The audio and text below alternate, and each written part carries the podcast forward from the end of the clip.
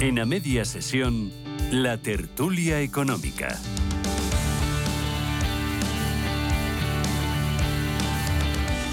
Este tiempo de análisis en el que hoy contamos con Pablo Alcalá Santaella, profesor de Economía del CEU. Pablo, bienvenido, buenas tardes. Buenas tardes, Rafa, muchas gracias. Y tenemos también, pero en este caso no en el estudio, a Hugo Pereira, de Es Diario, politólogo. Bienvenido, buenas tardes, Hugo.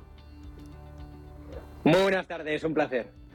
Eh, empiezo por ti, Pablo. Mm, yo no sé cómo va a afectar al sector ni al sistema, porque eh, ya sabemos que la economía es un poco un mm. dominó de esos que van cayendo, ¿no? O sea, que una cosa afecta a otra y es bien complejo.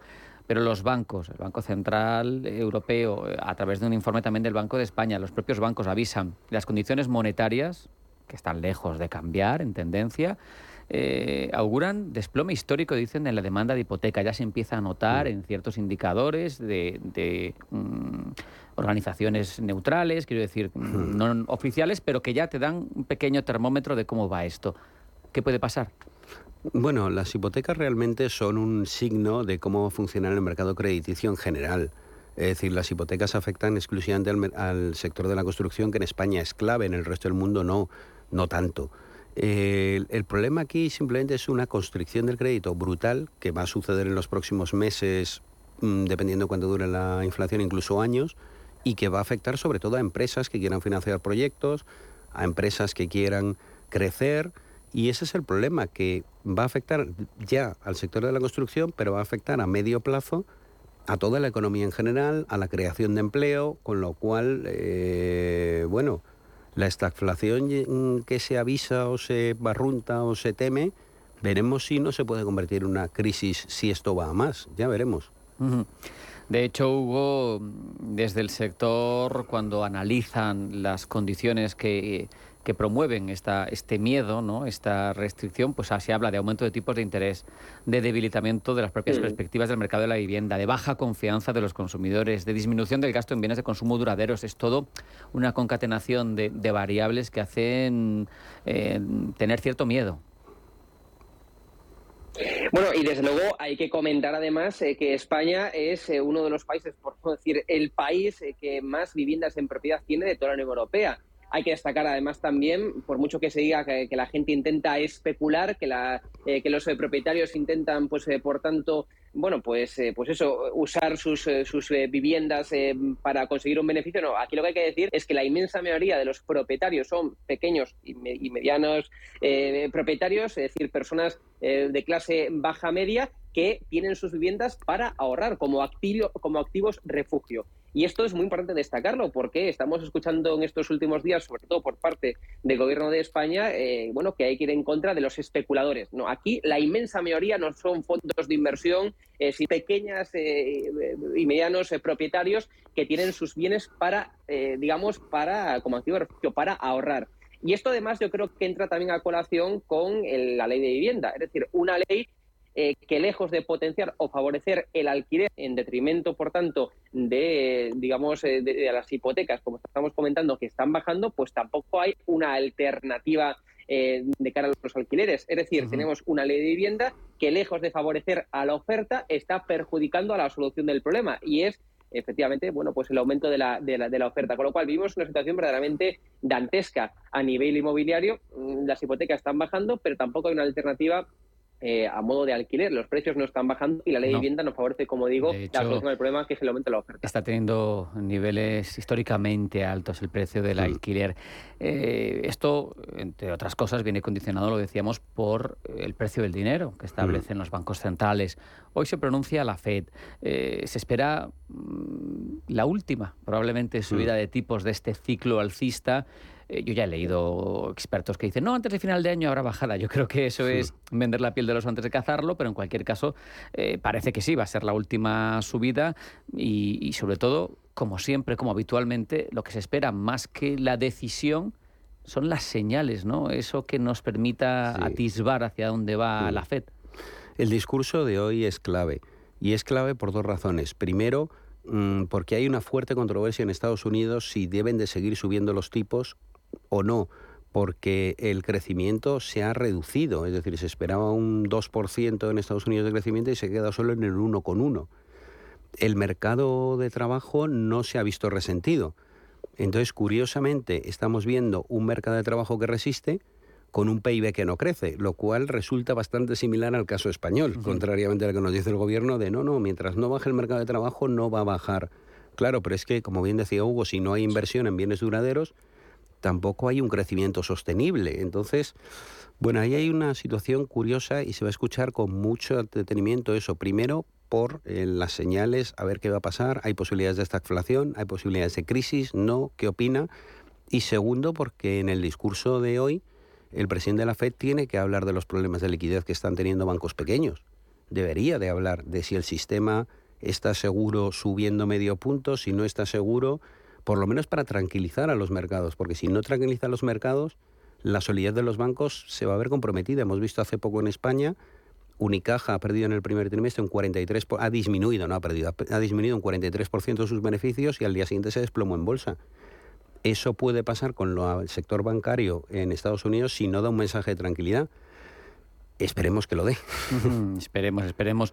Hugo, aquí se han negado las autoridades en RIA de supervisión europeas a ampliar la garantía de depósitos, que es bastante alta, eh, pero aquí tenemos unas circunstancias distintas a las que hay en Estados Unidos, lo sabemos, eh, pero también tenemos eh, circunstancias distintas para peor. Hay cosas que son mejores, cosas que son peores. En cualquier caso, nos va a marcar ¿no? lo que decida Powell y lo que decida la Fed, como siempre lo hace.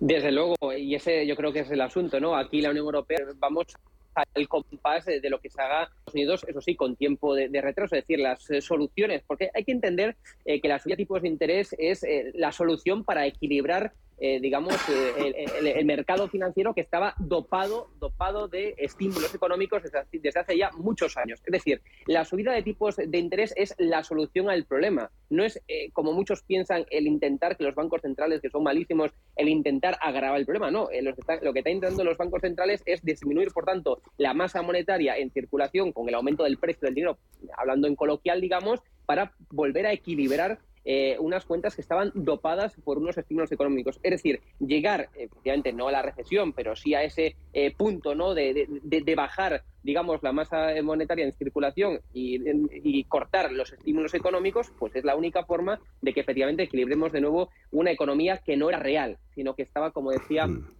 dopada. Aquí, aquí ¿cuál es el, cuál es el, problema? Que, eh, que, la Unión Europea, pues, que el Banco Central Europeo en este caso, pues que siempre va al compás de lo que se decida en la, en la, Unión Europea. Y luego, en cuanto al tema de, de la liquidez de los bancos, hay que también entender que esto es el síntoma y no consecuencia de la subida de tipos de interés. Es decir, es el síntoma de que la economía efectivamente está entrando en un frenazo económico o ya está en parte en frenazo económico y que por tanto estos son síntomas no de, cómo está la economía y de cómo y de cómo estaba la economía real, que es la que se está empezando a ver ya en estos en estos momentos. Insisto, la subida de tipos de interés evidentemente tiene que ser controlada, tiene que ser con lógica, hay que subir los tipos de interés con lógica como se está haciendo, pero es que era la única alternativa para volver a equilibrar las cuentas. Esto eh, que nuestra audiencia lo tenga lo tenga claro.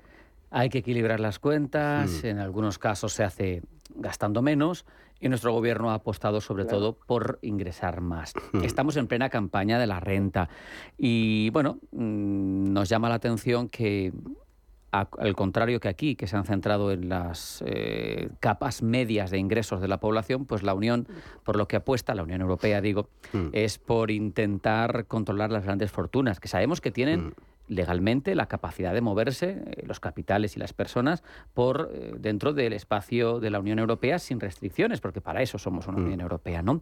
Pero de momento, lo que quieren hacer en Bruselas, Pablo, es que los servicios tributarios se hablen, ¿no? Sabemos que ese es el kit de la cuestión, que crucen datos, en este caso para quien tenga más de un millón de euros. Mm, no soy experto, pero aquí parece que tiene algo más de lógica, ¿no? No hablamos de unos pocos miles como en España, hablamos de un millón de euros y hablamos de que quieren empezar a cruzar datos. Ahí sí que a lo mejor se puede encontrar una vía para, para eh, tener relativamente controlados los grandes patrimonios.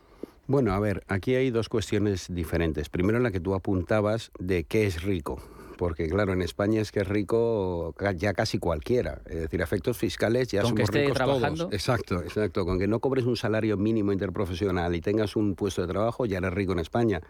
Entonces, bueno, eh, en segundo lugar, realmente el hecho de que se hablen las haciendas tributarias es una cosa que la Unión Europea lleva intentando desde hace muchos años, pero no tanto como se dice en España, por controlar los ingresos patrimoniales y los ingresos fiscales, sino sobre todo por el control del dinero negro.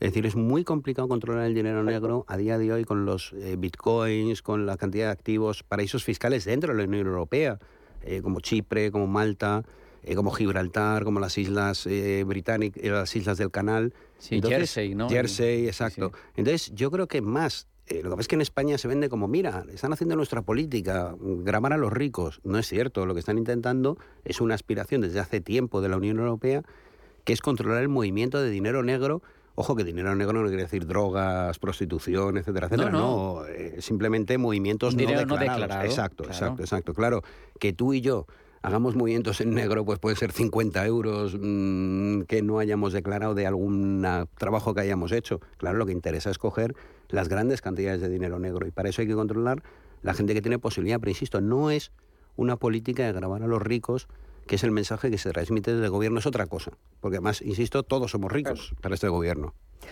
Aquí, sin embargo, eh, estamos viendo, lo leía esta mañana en El Economista, Hugo, eh, que, España graba las ganancias del capital seis puntos más que la Unión Europea, un 26%. En otros países lo hacen un 19,5%, leía. Eh, siempre estamos en la parte de los líderes de mayores tasas impositivas. Sin embargo, eh, seguimos recaudando menos sobre PIB, que es lo que lamenta el gobierno. Algo mal se está haciendo. Podemos poner el ejemplo también de la Comunidad de Madrid, en donde se están intentando bajar todos los impuestos propios, todos los impuestos, eh, digamos, eh, concedidos a la Comunidad de Madrid y que por tanto puede bajar y al mismo tiempo está recaudando más. Es decir, eh, esto, esto es, la, es la conclusión que se puede extraer del ejemplo que nos proporciona la, Comunidad de Madrid con, las, eh, con políticas liberales a nivel económico que está aplicando, es que se puede bajar el esfuerzo fiscal, también la presión fiscal y al mismo tiempo recaudar más. Y esto es algo que parece que no entiende el gobierno de España siguiendo, bueno, pues con su ideología eh, socialdemócrata, socialista, keynesiana o como queramos decir. En todo caso, a mí lo que me preocupa es que tengamos un gobierno que, que, en el fondo no, no, quiere atajar, digamos, la economía sumergida, que por desgracia, eh, bueno, pues eh, representa un importante porcentaje del PIB español. Y esto es evidente que es así, que hay que atajar, que hay que controlar eh, bueno, pues la, economía que va al margen de la ley, la economía sumergida por tanto, pero es que realmente el gobierno de España lo que le interesa es hacer valer eh, su marketing político, pues su lucha contra los ricos. Y a mí lo que me preocupa Estamos es que en periodo preelectoral. Efectivamente, efectivamente. Pero, mm. lejos Sí, no, iba a decir, concluyo, eh, lejos, lejos de preocuparse por los que son menos ricos, por los pobres y, y, para que, por tanto, pues lleguen a la categoría de ricos, pues se preocupa, se preocupa por los ricos. Y a mí esto me asusta. Lo que tendrá que hacer un gobierno es preocuparse por el nivel de pobreza que existe en España, que es muy elevado en comparación con países de nuestro entorno, preocuparse de por qué estamos cayendo cuatro puntos per cápita, por ejemplo, preocuparse porque somos líderes de la OCDE en desempleo, ya nos cuento de la Unión Europea, es decir, en eso se tendrá que preocupar el gobierno, en por qué hay tantos ricos. Lo preocupante son los pobres y que tengan esa situación de, pobreza, ¿no? Yo creo. Ha puesto un ejemplo, eh, Pablo, ha puesto un ejemplo, Hugo, eh, sobre recaudar más con, hmm. impuestos más bajos. Eso, eh, si no me corriges, mm, es la famosa curva de Laffer. Pero yo siempre he tenido una cuestión, sabes que de formación no soy economista. ¿La curva de Laffer es un ejercicio teórico o es una realidad? No, la curva de Laffer nunca ha sido demostrada matemáticamente. Es decir, bueno, de hecho la leyenda dice que Laffer la escribió en una servilleta y posteriormente se la pasó y Reagan fue el que la, adoptó como propia. Es decir, no hay un respaldo matemático real sobre la curva de Laffer. Lo que es cierto, lo que es cierto es que empíricamente sí se ha visto en la mayoría, en la mayoría, no en todos los países en los que se ha aplicado, que esa relación se cumple. ¿Y por qué se cumple? Porque cuando hay menor esfuerzo fiscal hay más posibilidades de inversión. Pero claro, es que eh, hay un dicho americano que dice que tú puedes conducir un caballo al río, pero no puedes obligarle a beber. Entonces, que la gente tenga más dinero no quiere decir necesariamente que vaya a invertir más y que vaya a generar riqueza. Puede ahorrarlo, puede invertirlo en el extranjero, etcétera, etcétera. Entonces, normalmente, cuando tú tienes un menor esfuerzo fiscal, es más fácil que haya más inversión, más crecimiento y más creación de empleo. No está demostrada la curva de la matemáticamente por la incertidumbre eh, es decir, porque no podemos suponer la racionalidad del inversor en el 100% de las ocasiones. Es decir, cada cual tiene sus circunstancias. Y su libre albedrío. Y su libre albedrío. Entonces, en una economía libre tú no puedes decir, si yo le dejo a Rafa 100.000 euros, los va a gastar seguro en comprarse acciones de, no sé, de Telefónica. Pues no, a lo mejor los gasta en eso o en irse al Caribe, vete a saber. O en guardarlo. O en guardarlo, efectivamente. Tú eres muy hormiguita. Em, te iba a preguntar también, Pablo, volviendo a la pregunta que le hacía a Hugo, eh, las ganancias del capital, las grabamos más que seis puntos más que nuestros socios europeos, pero a mí esto me genera una controversia mental siempre. Y es que la fiscalidad de, por ejemplo, de las acciones sea esa, un 26%, y la del trabajo un 50%. Eh, eh, eh, el trabajador está siendo productivo con su trabajo y además está pagando unos impuestos, 50 dicho grosso modo, 40 y tantos, 50 y tantos. permíteme la laxitud en las cifras. Pero ¿por qué alguien que lo único que hace es tener en posesión una parte alícuota del capital de una empresa cobra, o sea, paga solamente cuando opera sobre ello, cuando tiene ganancias sobre ese capital hmm. con un 26%. Me parece profundamente injusto para los asalariados. Claro, y si añades los pagos a seguridad social, la cifra se te va mucho más. Pero es que lo que no has dicho es que en España se cotiza el doble de seguridad social que en otros países de Europa, como por ejemplo Holanda u otros países. Es decir, es que nuestro problema es que tenemos mucha más presión fiscal que nadie. Entonces, ¿por qué los impuestos de capital tienen menos eh, mm, eh, penalización, por decirlo de alguna manera, que los del trabajo? Pues en teoría porque es la gente con capacidad de inversión. Y entonces lo que interesa es que esa gente invierta. Es una teoría que a veces está más cuestionada, por lo que, decía. Además, incluso políticamente, ¿eh? yo no, no le voy a hacer el programa al gobierno, hmm. pero sería muy vendible a los ricos que lo que tienen es el dinero inmovilizado aquí, o no inmovilizado, pero que, que, les sobra y lo tienen invertido en, en capitales, pues cuando obtengan ganancias de ellos le vamos a cobrar lo mismo que te cobramos a, ti, trabajador. No le vamos a cobrar la mitad que a ti. Claro. Es tremendo. El problema es que entonces tienes fugas de capitales porque puedes irte, hemos dicho antes, Chipre, Malta, Jersey, Islas del Canal, Gibraltar, radicarte allí y pagar no un 26 ni un 20, sino un 5% eh, creo que es la, la gravamen sobre capital. Incluso en Irlanda es más bajo. Entonces, bueno, al final es el libre mercado, es la libre competencia. Sí, pero eso es porque lo permite Bruselas. Claro, claro, porque podía no permitirlo, igual que no nos lo permite a nosotros. Eh, Efectivamente. que no creo que si ponemos el 1% nos dejara, eh, pues tampoco lo o sea, no tendría que hacerlo con los demás. Yo no sé qué, qué hmm. presiones políticas hay ahí. Em, Hugo, em, no sé tú qué opinas sobre esa penalización que, en mi opinión, habría que incrementar en cuanto a las rentas del capital frente a las rentas del trabajo, que somos mayoría y que somos los que estamos arrimando el hombro, los más pobres. Yo lo que opino es que lo que decíamos antes, que los que tienen, eh, los ricos, ¿no? Digamos, es decir, los que tienen esa capacidad de inversión, eh, tienen más poder en muchos casos que, el propio Estado. Es decir, eh, hmm. van eh, por sí, encima. Sí, eso es otra derivada interesante. Tienen más poder con este Estado y tienen y tiene, la capacidad de moverse de un lado a otro cuando quieran. Es decir, la realidad.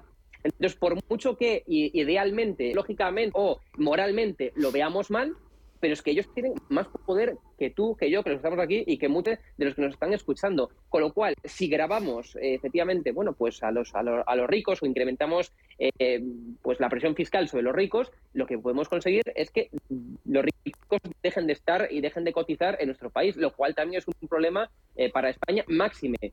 Que vemos en nuestro contexto nacional cuando España es un país que necesita a ultranza eh, cambiar su vida. Es decir, aquí, por desgracia, el 90, 95, 99% son indianos empresarios. Falta también son mm. grandes empresas, que es de lo que carece España. Captar inversión extranjera es una tarea pendiente de, España, con lo cual, eh, si moralmente, bueno, pues accedemos a grabar más a los que tienen más dinero, pues corremos el riesgo, uno, de que los que tienen dinero se escapen, vayan a otros países, como decíamos, con mejores eh, condiciones, o dos, que los que tienen dinero no vengan a invertir en España, como ya está ocurriendo, por cierto. Me estaba recordando lo que hablaba Hugo, el, feo que le hizo hace poco eh, el presidente del gobierno, Larry Fink, ¿no? o sea, 10 billones de euros en activos eh, gestionados por su compañía. Y el gobierno de las transnacionales, yo me acuerdo, lo estudiaba en la universidad a finales de los 90 y la verdad es que tienen mucho poder las compañías multinacionales, no podemos hacerle un feo, no podemos permitirnos ese lujo, Pablo. A día de hoy, como decía Hugo, tienen más poder que los estados. De hecho, eh, hay una anécdota que es este señor, presidente de BlackRock, mandó una carta a sus empresas eh, donde tenía participaciones, que eran todas las del Nasdaq 500, diciéndoles que todo aquel que no implementara políticas de igualdad eh, inmediatamente iba a retirar sus inversiones. Las 500 lo hicieron. o, sea, eso, es, eso es que cuando habla uno con poder, los demás se cuadran. Exacto. Con esa anécdota vamos a terminar, Hugo, Pablo, muchísimas gracias por vuestro tiempo. Un, abrazo, hasta la próxima. Gracias, Rafa. Gracias.